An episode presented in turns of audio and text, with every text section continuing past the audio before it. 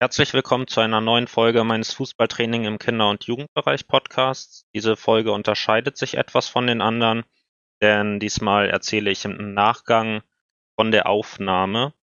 Dies hat den Grund, dass es technische Probleme gegeben hat und man meine Sprechanteile zwar versteht, diese aber stocken. Und dies ist beim Zuhören natürlich absolut nervig. Und ja, dies hat zur Folge, dass wir das jetzt so machen, dass ich einfach Nachgang von der Aufnahme erzähle. Ich hatte Maui Ivanovic zu, äh, zu Gast und diese ist Inhaberin zweier Fußballschulen. Ähm, ich hatte ja auch Matthias Lochmann bereits im Podcast und wir haben uns dort über den Spielbetrieb im Kinderfußball unterhalten und was die Intention der Fußballschulen von Maui Ivanovic betrifft, ähm, gibt es dort Parallelen. Und zu Beginn sollte sie sich erstmal vorstellen und sagen, worin genau die Hauptintention besteht. Und das hört ihr jetzt. Mhm. Also ich heiße Maui Ivanovic. Äh, ich äh, betreibe die Fußballschule, also wir agieren unter zwei Brands, Soccer Tots und Brazilian Soccer Schools. Und diese beiden äh, Fußballschulen haben letztendlich eins äh, im Fokus. Das ist das eine, ähm, zu zeigen, wie man sich im Fußball entwickeln kann, ohne im Spielbetrieb im Kinder- und Jugendbereich am Spielbetrieb teilzunehmen. Das ist das erste. Und der zweite Fokus ist, die Kinder ähm, technisch so zu entwickeln, dass, dass sie beidfüßig ähm, in die Vereine dann reingehen können. Also letztendlich starke technische Ausbildung, ähm, Koordination des Körpers, also diese komplette technische, auf brasilianischen Fußball basierende Ausbildung, aber auch raus aus dem Spielbetrieb, Konzentration auf mich selbst, auf meine eigenen Skills. Das ist letztendlich das, was wir machen. Diese zwei ähm, Brands gehören zu einer größeren Organisation, die weltweit agiert. Das ist die ICFDS, International Confederation of Football de Salon. Das ist quasi die ursprüngliche Form des brasilianischen Fußballs, die es in den 90er Jahren gegeben hat dort. Wir können also festhalten, dass Maui Ivanovic den Spielbetrieb im Kinderfußball kritisch sieht. Und ich habe mir nun die Frage gestellt, ob sie beziehungsweise auch ihr Team von der Fußballschule generell gegen einen Spielbetrieb im Kinderfußball sind. Ähm, also ob sich die Kinder überhaupt nicht messen sollen und einfach nur trainiert wird. Ähm, oder ob es ihnen eher darum geht, das Führen von Tabellen abzuschaffen, brüllende Trainer zu reduzieren, also vielleicht weniger Gründe beziehungsweise Anreize dafür zu schaffen, dass Trainer einen Grund haben, rumzubrüllen ähm, und wie es ihres Erachtens in der Praxis im Verein genau aussehen sollte und ob Bonino Festivals, wie sie Matthias Lochmann bereits initiiert hat, ein wichtiger Schritt ist äh, oder sind ähm, und wie sie generell dazu steht. Ihre Antwort hört ihr jetzt. Ja, also grundsätzlich alle Themen, die du gerade angesprochen hast, äh, liegen uns extrem am Herzen. Ja, also das erste ist, ähm, was mich ergriffen hat, ähm, wie ich das äh, brasilianische System kennengelernt habe, äh, ist das Thema Konzentration auf Skills. Ja, ich bringe immer zwei Beispiele. Das erste ist, wenn ein Kind anfängt zu laufen, äh, dann bringe ich ihm doch nicht das Fahrradfahren bei. Ja, also dann lasse ich es einfach für für aufwachsen, bis er endlich mal soweit ist. So, und das zweite Beispiel ist, ähm, wenn jemand ähm, als Kind anfängt, Geige ähm, zu, ähm, zu spielen, zu, zu, zu lernen, dann trainiert er erstmal drei, vier Jahre für sich, ja, bis er endlich soweit ist, dass er mit einer Orchester spielen kann, ja, dass er da auch eingeladen wird. Und das sind genau die zwei Themen, die wir hier im Fußball-Kinderbereich gar nicht so im Vordergrund haben. Also äh, im Grunde genommen gegen Spiele an sich mit anderen Vereinen, da gibt gar nichts dagegen zu sprechen. Es geht immer nur um die Intention und wo der Fokus liegt. Ja, der Fokus, das Fokus, wie auch immer. Äh, genau. Also letztendlich geht es darum, wenn wenn diese Spiele am Wochenende, wenn sich nur um das Spiel alles dreht und ich im Training sich nicht auf die Skills konzentrieren kann, sondern auf das Spiel am Wochenende, dann liegt der Fokus eben falsch.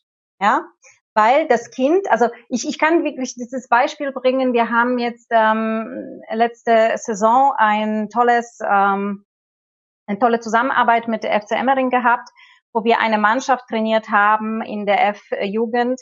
Äh, die haben dreimal die Woche trainiert, ähm, plus Spiel am Wochenende. Ja, also in F-Jugend ist das schon viel. Die waren aber total begeistert, weil unsere Trainingsform einfach extrem leicht ist. Also die bringt einfach Freude. Das ist nicht schon extrem, was sie lernen, aber wir machen das mit einer Leichtigkeit und Freude, dass, Freude, dass sie das auch äh, sehr gut annehmen können. Aber letztendlich durch dieses Spielbetrieb mussten wir auf zweimal Brazilian Soccer Schools reduzieren und einmal Training für Vorbereitung auf das Spiel am Wochenende. Und da reduziert sich wiederum die Ausbildungsform, die wir jetzt vorhaben, weil die Kinder letztendlich mit dem Spiel am Wochenende immer fokussiert werden auf das Falsche. So sehe ich das. Ähm, die, die Turniere an sich ähm, sind nicht falsch und die können auch stattfinden und die Messungen mit anderen Vereinen müssen stattfinden. Ob das jetzt ein Foninho Festival ist oder sonst irgendeine Form. Es geht nur darum, dass man immer mal wieder die Möglichkeit hat, sich zu messen und immer mal wieder die Möglichkeit hat, andere Methoden kennenzulernen. Also es geht um Kreativität am Ende, ja. Es geht darum, dass man mit verschiedenen Methoden äh, konfrontiert wird, dass man die Kreativität und die Flexibilität lernt, an sich an verschiedene Spielmethoden auch anzupassen, ja. Ähm, Spielbetrieb, das klassische Spielbetrieb im Kindesalter ist für mich gestorben, nachdem ich erlebt habe, was an diesen Freitagen, Samstagen, Sonntagen so geschieht, ja. A, die Trainer gehen nicht immer pädagogisch korrekt mit den kleinen Kindern um. Sagen wir mal das so diplomatisch ausgedrückt, ja. Ähm, da findet einfach viel zu viel Leid auf Kinders Seele, die meinem Herzen wehtut. Äh, die Idee der Brasilianer ist, dass sie sagen, äh, bis zum zehnten Lebensjahr ist es äh, psychologisch gesehen inkorrekt, den Kindern den Druck auszuüben, sich nicht ausprobieren zu dürfen. Und das dürfen sie nicht, wenn sie Spielbetrieb haben, weil sie keine Fehler zugelassen werden. Ja? Das Kind im Spiel bis zum zehnten Lebensjahr hat ein Fenster für Kreativität und für Umsetzung dessen, was er gelernt hat. Und da müssen Fehler zugelassen werden. Ich meine, wir leben eh schon in der Welt als Erwachsene und in der Schule, dass Fehler nicht zugelassen sind, ja, dass man sie nicht tun darf. Aber durch Fehler lernen wir. Auch lernt das Kind, ja. Es reicht ja nicht, wenn ich einem Kind sage, wenn du jetzt auf den Baum kletterst, dann ist, besteht die Gefahr, dass du runterfällst. Das kann ich ihm sagen, aber davon wird er nur Bahnhof verstehen, ja. Erst wenn er da eine Gefahr erlebt, dann wird er das verinnerlichen. Und darum geht's ja. Ein Kind muss sich ausprobieren dürfen. Das kann er, indem solche Foninos-Festivals stattfinden. Aber bitte raus aus dem wöchentlichen Betrieb, wo es nur um Tabellenführung geht. Die Sache ist nur die, A, die Trainer wollen es, die Eltern wollen es auch und die Kinder streben auch danach, weil sie natürlich die Bundesliga verfolgen mit den Eltern, ja meistens mit den Vätern, ja. Und da ist schwierig und das ist genau die Herausforderung, vor der die DFB steht. Ich bin hier jetzt im Bayerischen Fußballverband. Also das sind die Themen, wo man die Arbeit wirklich an der Basis machen muss, zu erklären, warum wir da raus müssen. Und das zu verstehen, das wird nicht einfach sein, ja. Das ist wirklich eine jetzt ähm, ähm, sehr herausfordernde Arbeit und die wird schwierig, das zu vermitteln, warum wir da raus müssen, weil das wird für viele schwierig äh, sein, ja, zu verinnerlichen. Da ich ja bereits eine Folge mit Matthias Lochmann aufgenommen habe, ging es auch darum, die Parallelen zu thematisieren. Und im Kontext habe ich Mo Ivanovic ein Zitat von Matthias Lochmann vorgelesen. Lese ich jetzt nochmal vor. Ähm, dieses System arbeitet gegen die Trainer. Alles, was ich in der Woche mit kleinen Spielen aufbaue, um die Kinder zu trainieren. Eins gegen eins, zwei gegen zwei, drei gegen drei wird kaputtgeschlagen, indem ich am Wochenende in den siebener Spielbetrieb reingehen muss, mit all den Dingen, die dort ablaufen. Und dann habe ich angemerkt, dass das ja eigentlich genau die Parallele ist, dass wir, also so wird es in den Trainerfortbildungen gelehrt, ähm, dass spricht auch Matthias Lochmann an, dass wir im Training unbedingt in kleinen Spielform arbeiten sollen. Und ja, am Wochenende geht's dann in, gegen sieben. Matthias Lochmann sagt ja auch ganz richtig, dass die Trainer eigentlich das Training auf das Spiel am Wochenende ausrichten. Und deshalb muss man eigentlich auch den Spielbetrieb ändern, damit das Training anders aussieht. Und Maui Ivanovic ist dann auf die fehlende Flexibilität, also die gar nicht da ist, eingegangen und was sie da genau gesagt hat, das hört ihr jetzt. Verb treten. Ja, genau, also diese genau. Flexibilität bringen weder die Kinder noch die Eltern noch die Trainer mit, ja. Also äh, diese Umstellung, ich trainiere irgendwas ähm, die zwei oder dreimal die Woche, was, was, was die Trainer jetzt mit den Kindern machen und dann plötzlich sollen sie aber am Wochenende was komplett anderes umstellen, ja. Also Kinder sind kreativ, Kinder sind äh, flexibel eigentlich in sich, die tragen das in sich, ja. Aber ähm, das ist eine enorme Herausforderung und der Druck zu gewinnen, ja, den da ist, weil wenn das wäre nur zum Spaß, das ist ja eine ganz andere Geschichte, ja. Aber diesen, diese Flexibilität hast du nicht, wenn du im Spielbetrieb bist. Die hast du einfach nicht. Das ist ja genau das, was letztendlich, wo wir auch schon im Vorgespräch drüber geredet haben, was fehlt, ist diese, ähm, dieses Street-Fußball, ja, also dieses Straßenfußball, wo sich die Kinder einfach mal, egal in welche Menge im, in der Siedlung getroffen haben, sie haben einfach gekickt, ja, sie haben sich aufgeteilt, je nachdem, wie viel da waren. Und dann haben sie enorme Flexibilität aufgebracht, je nachdem, waren es sieben, waren es acht, waren es nur vier, ja diese verschiedenen Formen eben konnten sie in ihrer freie Zeit ohne Beurteilung, ohne dass sich jemand ständig eingemischt hat. Die Kreativität konnten sie da ausleben. Das haben wir heutzutage nicht. Ich habe dann angemerkt, dass das Spiel am Wochenende natürlich ohne Druck für die Kinder und alles, also insofern das möglich ist im Wettbewerb, auch ein Prüfverfahren für den Trainer darstellen sollte, damit er erkennt, das eigene Training funktioniert.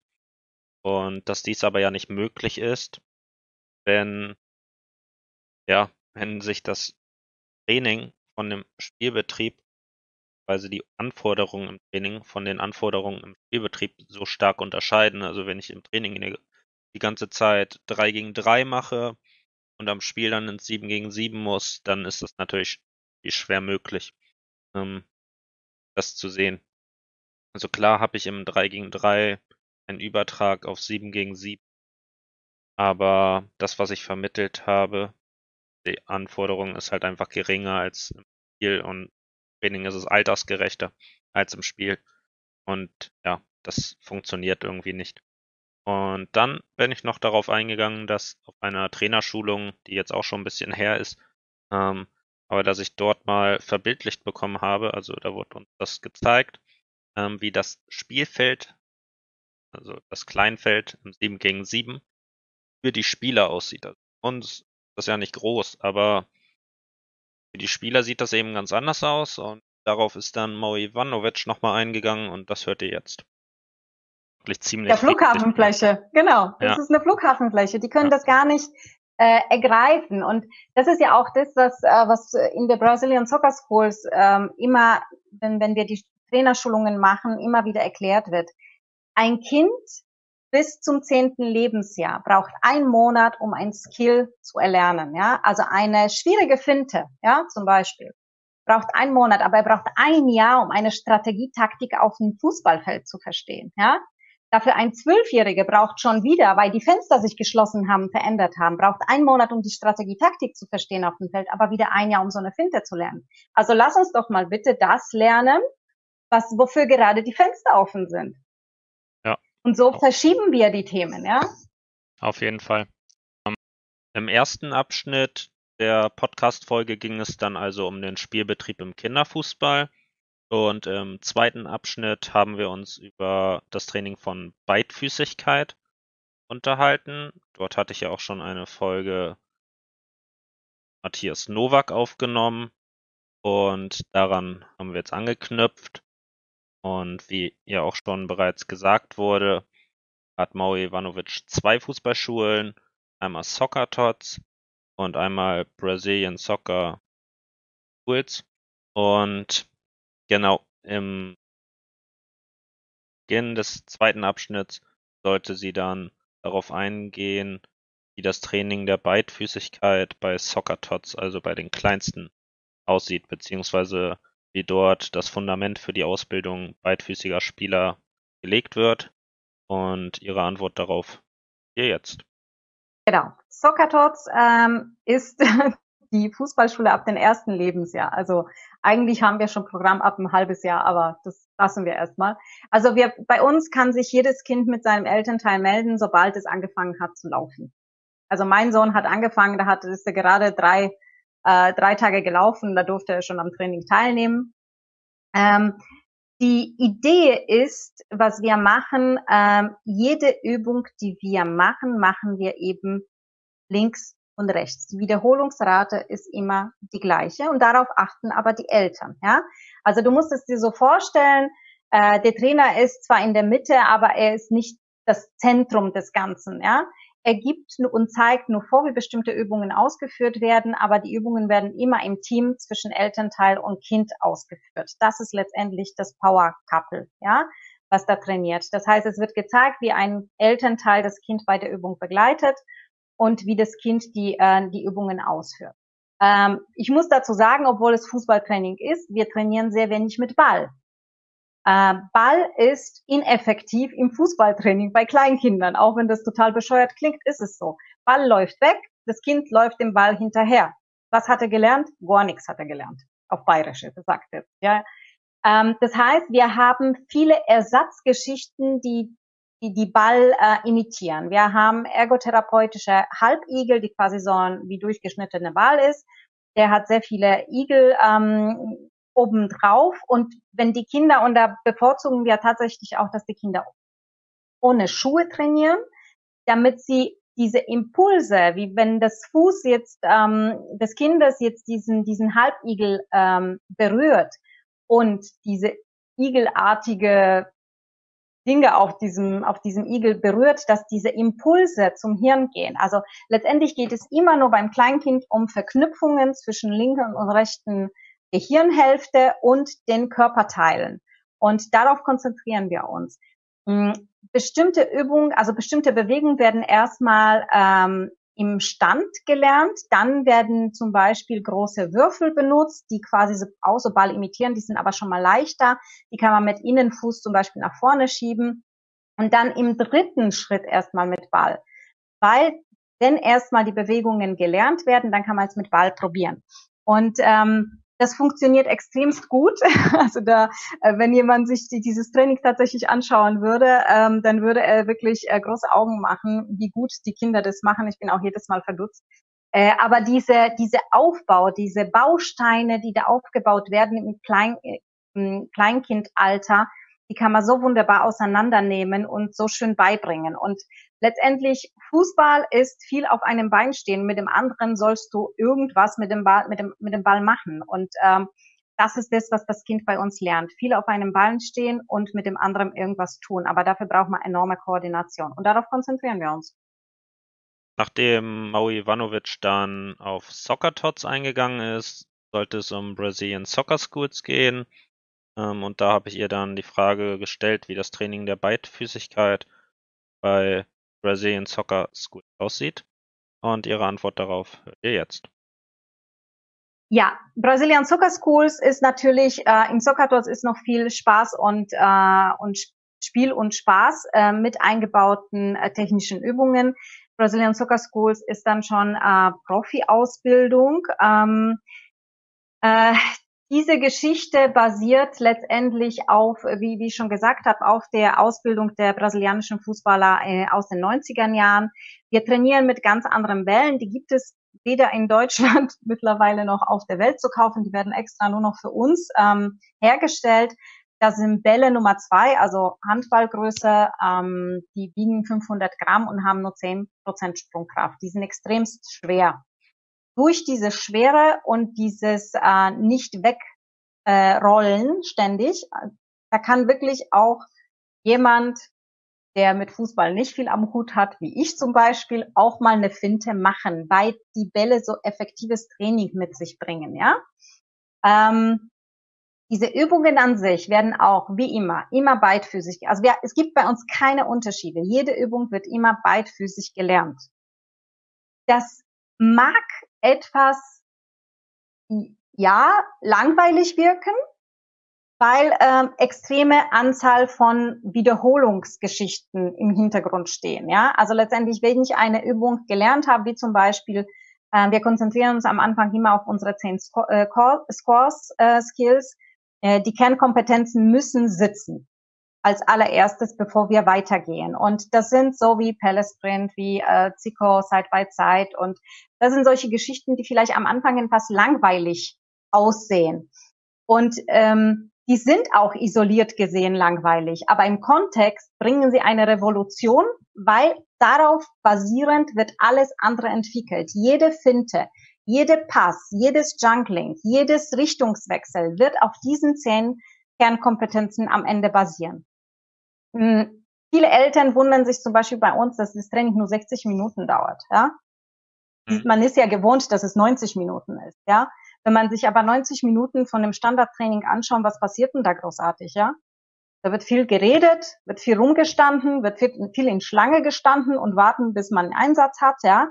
Das gibt's bei uns nicht. Bei uns trainiert jeder, die, die 60 Minuten ist jeder dauerhaft im Einsatz. Jeder hat Ball am Fuß und, und trainiert sein, sein Ding. Der Trainer zeigt, was zu tun ist und jeder für sich trainiert.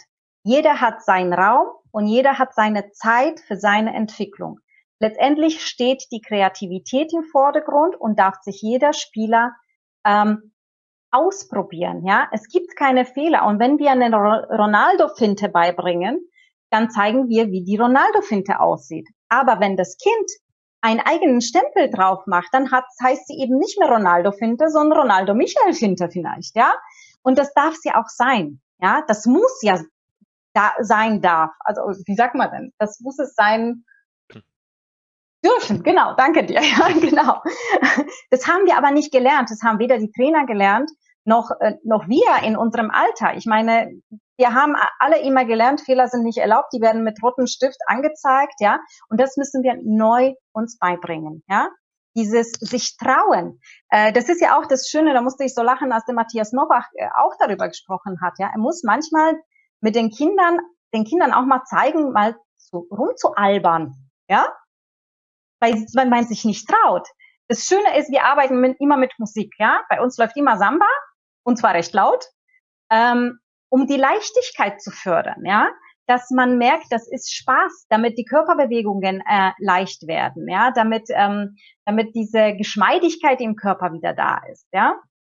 Und die Beidfüßigkeit, die wir so fördern, äh, das ist das ist so, weil wir auch der Meinung sind, der Spieler der Zukunft muss einfach beidfüßig sein. Ich meine, wir haben so tolle Spieler in der Welt, ja. Und wenn wir uns vorstellen, was wäre, wenn sie alle noch beidfüßig wären, ja, dann wäre das natürlich das wunderschönste Fußball der Welt, was man sich ja anschauen kann, ja. Das heißt, der muss beidfüßig sein in Zukunft, der muss flexibel auf allen Positionen spielen können, ohne sich zu überlegen, dass er den Ball jetzt auf seinen rechten oder linken Fuß umlegen muss, bevor er aufs Tor schießt. Ja, das ist langweilig, das will keiner mehr sehen, ja. Und, äh, und natürlich die kognitive Stärke, die ist einfach, die muss im Vordergrund stehen. Aber die kognitive Stärke kannst du nur entwickeln, wenn deine Füße automatisch laufen, ja. Das heißt, die Wiederholungsrate der Übungen und der Finden muss so drin in den Kindern stehen, sitzen, damit du dich aufs Spielfeld konzentrieren kannst. Du musst die Stärke eines Toni Kroos, eines Schweinsteiger haben, dieses Verständnis fürs Spiel, für die Räume, für das, was um dich herum passiert. Aber deine Füße, die müssen von alleine laufen, ja. Daraufhin habe ich dann Maui Ivanovic die Frage gestellt, wie es aussieht, wenn sie von hohen Wiederholungszahlen spricht. Ich habe ihr die Frage gestellt, ob es dabei darum geht, immer wieder dasselbe einzuschleifen, das heißt zu perfektionieren. Ich perfektioniere eine Bewegung. Oder ob es gibt ja auch den differenziellen Lernansatz, ähm, ob es eher darum geht, immer wieder neue Elemente einzubauen, sodass ich auch wieder andere kognitive Anforderungen habe und durch das Lernen verschiedener Bewegungen, immer wieder neuer Bewegungen, gesamt weiter aufgestellt bin und dann besser in Bewegung generell werde. Die Antwort kommt nun. Genau, richtig. Also darum geht's ja, ja. Also wenn ich jetzt äh, Danteln lerne und äh, Junglings und Danteln gibt's äh, bei uns bis zum Umfallen, ja. Auch wenn manche sagen, ach, das bringt doch gar nichts. Natürlich bringt das sehr viel. Eine Ballannahme, wie von weit weg kommt, ich muss diesen Ball ja auch ne annehmen können, ja, damit er mir nicht vom Fuß wegspringt. Auch das ist und es bringt den Kindern unfassbare Selbstbewusstsein, wenn sie auch ihren Kollegen zeigen können, was sie mit Ball so alles anstellen können. Ja? Ähm, das ist eine absolute ähm, Wiederholungsrate, aber du musst es dir so vorstellen, zum Beispiel, ja, du machst erstmal einfaches Danteln. Dann sagst du, okay, jetzt guckst du dir aber den Ball nicht mehr an, ja, jetzt guckst du nach vorne oder redest du mit deinem Kollegen gegenüber, ja, über, was weiß ich, was hast du heute zu Mittag gegessen, ja, damit man damit man dieses Denken, was ich da tue, einfach davon wegkommt, ja. Oder man macht irgendwas mit den Händen oder ähm, man muss zwischendurch, äh, weiß ich nicht, ja, sich an die Nase fassen oder also solche Geschichten, ja, immer wieder was dazu führen, damit die Herausforderung immer größer wird und die Automatismen immer mehr sind. Ja.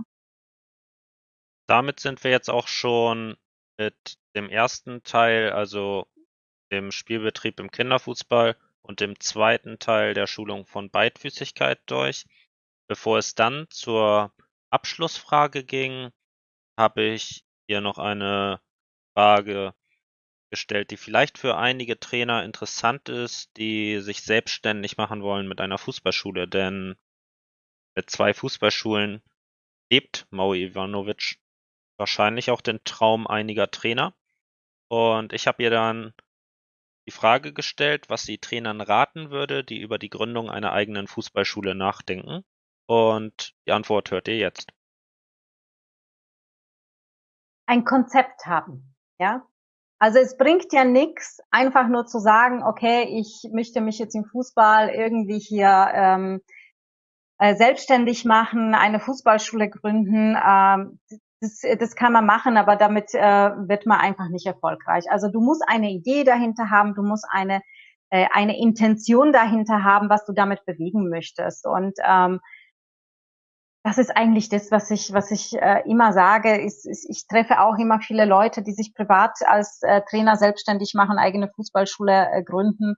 Ähm, früher oder später, ja, sind sie weg vom Fenster, ja, weil das ist, das bringt einfach nichts. Ähm, ich finde, die kreativen Ansätze und die gibt es jetzt immer mehr. Also das beobachte ich und das begrüße ich total. Also dieses Eingefahrene, was wir bis dato immer erlebt haben, das, äh, das wird, wird immer weniger. Also immer mehr kreative Ideen kommen und wenn wir alle kreativ an äh, mit den Kindern arbeiten, dann wird das mit Sicherheit ein wahnsinnig tolles Ergebnis am Ende werden. Und es gibt nicht die Idee, das wollte ich jetzt auch nochmal sagen, ja. Es heißt jetzt nicht, dass die Brazilian Soccer Schools mit ihrer Idee die, ähm, die, die weltbewegende Geschichte ist. Es gibt so viele tolle auch andere Geschichten, äh, die, die, die auch erfolgreich sind. Und das ist, das ist gut so, ja. Wir sind einzigartige Individuen, jede von uns, von uns und Kinder sowieso, ja. Das sind ungeschliffene Diamanten, mit denen wir einfach arbeiten dürfen, dürfen, ja die vertrauen uns, dass wir was aus denen machen. Und das sollten wir als auch mit unfassbarer Dankbarkeit annehmen, dass wir mit denen arbeiten dürfen. Und dann bitte, geben wir bitte alles, was wir haben. Wie die Leute, die regelmäßig meine Podcast-Folgen hören, schon wahrscheinlich wissen, stelle ich meinen Gästen ja immer eine Abschlussfrage und diese ist auch eigentlich immer dieselbe. Und so habe ich dann Frau Ivanovic gefragt. Ähm, also ein Trainerneuling übernimmt seine erste Mannschaft und die sollte dann sagen, welche Top 3 Tipps mit auf den Weg geben würde. Ihre Antwort erfahrt ihr jetzt. Ja, ähm, ich weiß jetzt nicht, was die anderen geantwortet haben. Ich sage immer zu meinen neuen Trainern, ja, nimm dich zurück. Du bist hier nicht äh, der Star. Die Stars sind die Kinder. Und das fällt tatsächlich sehr vielen sehr schwierig. Äh, die Intention dahinter, also ich sage immer jedem Trainer, überleg dir, warum du das machen möchtest. Ja, möchtest du deine eigenen Träume als Kind jetzt hier verwirklichen, da bist du bei mir falsch. Willst du mit den Kindern arbeiten, damit sie besser werden, dann bist du bei mir richtig. Du musst dich öffnen können für neue Methoden. Ja, du hast, du bist, du, du bist selbst als Trainer mit ganz anderen Methoden aufgewachsen. Und die will ich aber in meiner Schule nicht haben. Ja, genau deswegen gründe ich sie, damit sich was ändert. Und da musst du diese, diese Offenheit mitbringen, diese neue Methoden umsetzen zu können und sich auch selbst kreativ nochmal zu entwickeln. Und ich will auch dein Potenzial hier schöpfen dürfen, ja? Also du darfst auch dich kreativ hier austoben. Und als allerdritte ist den Kindern den Raum und die Zeit für die Entwicklung geben. Sie dürfen Fehler machen, sie dürfen sich kreativ aus, ähm, ausbilden bei uns. Und aber dafür braucht jedes Kind seinen Raum und seine Zeit und das dürfen wir denen geben. Ich habe dann angemerkt, dass ich es sehr interessant fand, ähm, dass sich die Antworten der verschiedenen Gäste so voneinander unterscheiden. Zwar ist Matthias Lochmann eher auf Prüfverfahren eingegangen.